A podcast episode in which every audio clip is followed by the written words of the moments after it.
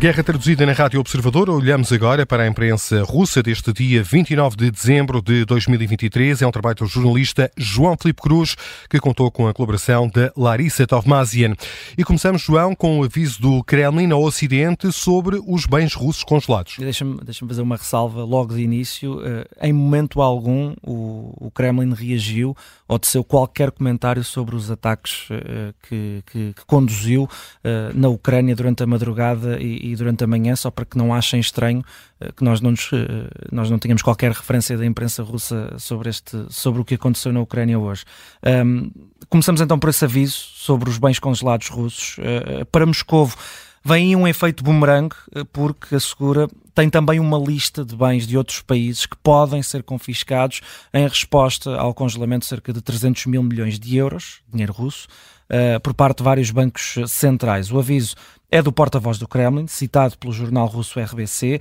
Dmitry Peskov entende que tendo em conta a imprevisibilidade, aquilo que entende ser a imprevisibilidade, obviamente, dos países ocidentais e a tendência que têm para violar a lei internacional, há várias hipóteses de retaliação em cima da mesa, e tendo isto em conta, o, o porta-voz de Putin refere o tal efeito boomerang com que o Ocidente não está a contar porque não pensou nele e, e perspectiva consequências desastrosas no futuro em resposta ao roubo que é assim que ele se refere uh, ao roubo uh, dos bens russos.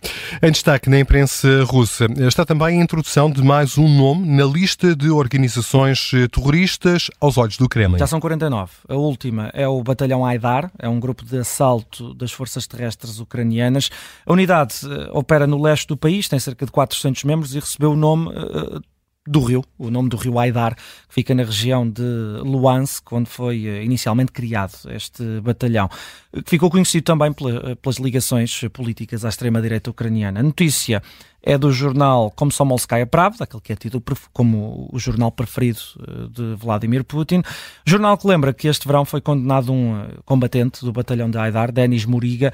Eh, de acordo com a acusação, o batalhão foi criado em Kiev e tinha e tem como objetivo apagar a população do Donbass.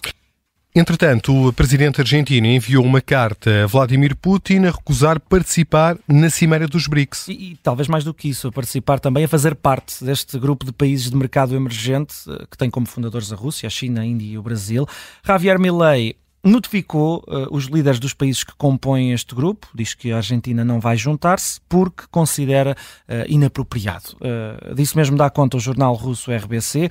Para além de Vladimir Putin, receberam também a mesma carta Xi Jinping, Lula da Silva, o presidente da África do Sul e o primeiro-ministro da Índia. Há três dias, o ministro russo dos Negócios Estrangeiros, Sergei Lavrov, já tinha, já tinha levantado um bocadinho o véu sobre, o que, sobre, o que, sobre qual é que poderia ser a resposta da, da Argentina.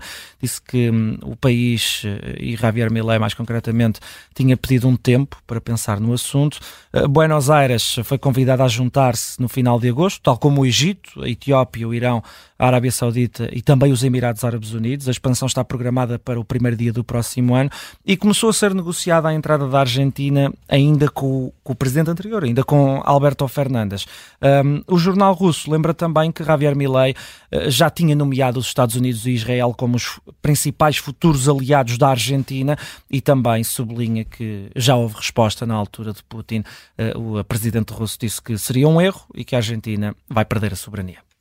Já falámos do uh, tema aqui na Guerra Traduzida. A imprensa livre da Rússia dá destaque ao ataque de Moscovo a várias regiões ucranianas. E é, e é mesmo a imprensa livre uh, que dá, que dá efetivamente o destaque a esse ataque. De resto, temos a menção ao, ao comunicado do, do, do, Kremlin sobre uh, sobre o sucesso das operações que foram conduzidas ao longo da semana e, e, e, já demos também conta disso mesmo no episódio dedicado à imprensa ucraniana. Já são 23 eh, as mortes eh, até ao momento eh, contabilizadas, mais de 130 feridos em várias regiões ucranianas, inclusive a região da capital Kiev. E, e o portal independente Medusa diz mesmo que este já é um dos maiores bombardeamentos na guerra da Ucrânia e, faz uma, uma súmula através do, do canal de YouTube, também partilhou esse vídeo no, no site do Medusa, partilhou um vídeo com várias imagens dos ataques desta manhã. Um ataque em larga escala das forças russas com o aproximar do final do ano e é assim que fechamos este episódio da Guerra Traduzida, o último de 2023, hoje trazido à antena do Observador pelo João Felipe Cruz. Estamos de regresso em 2024.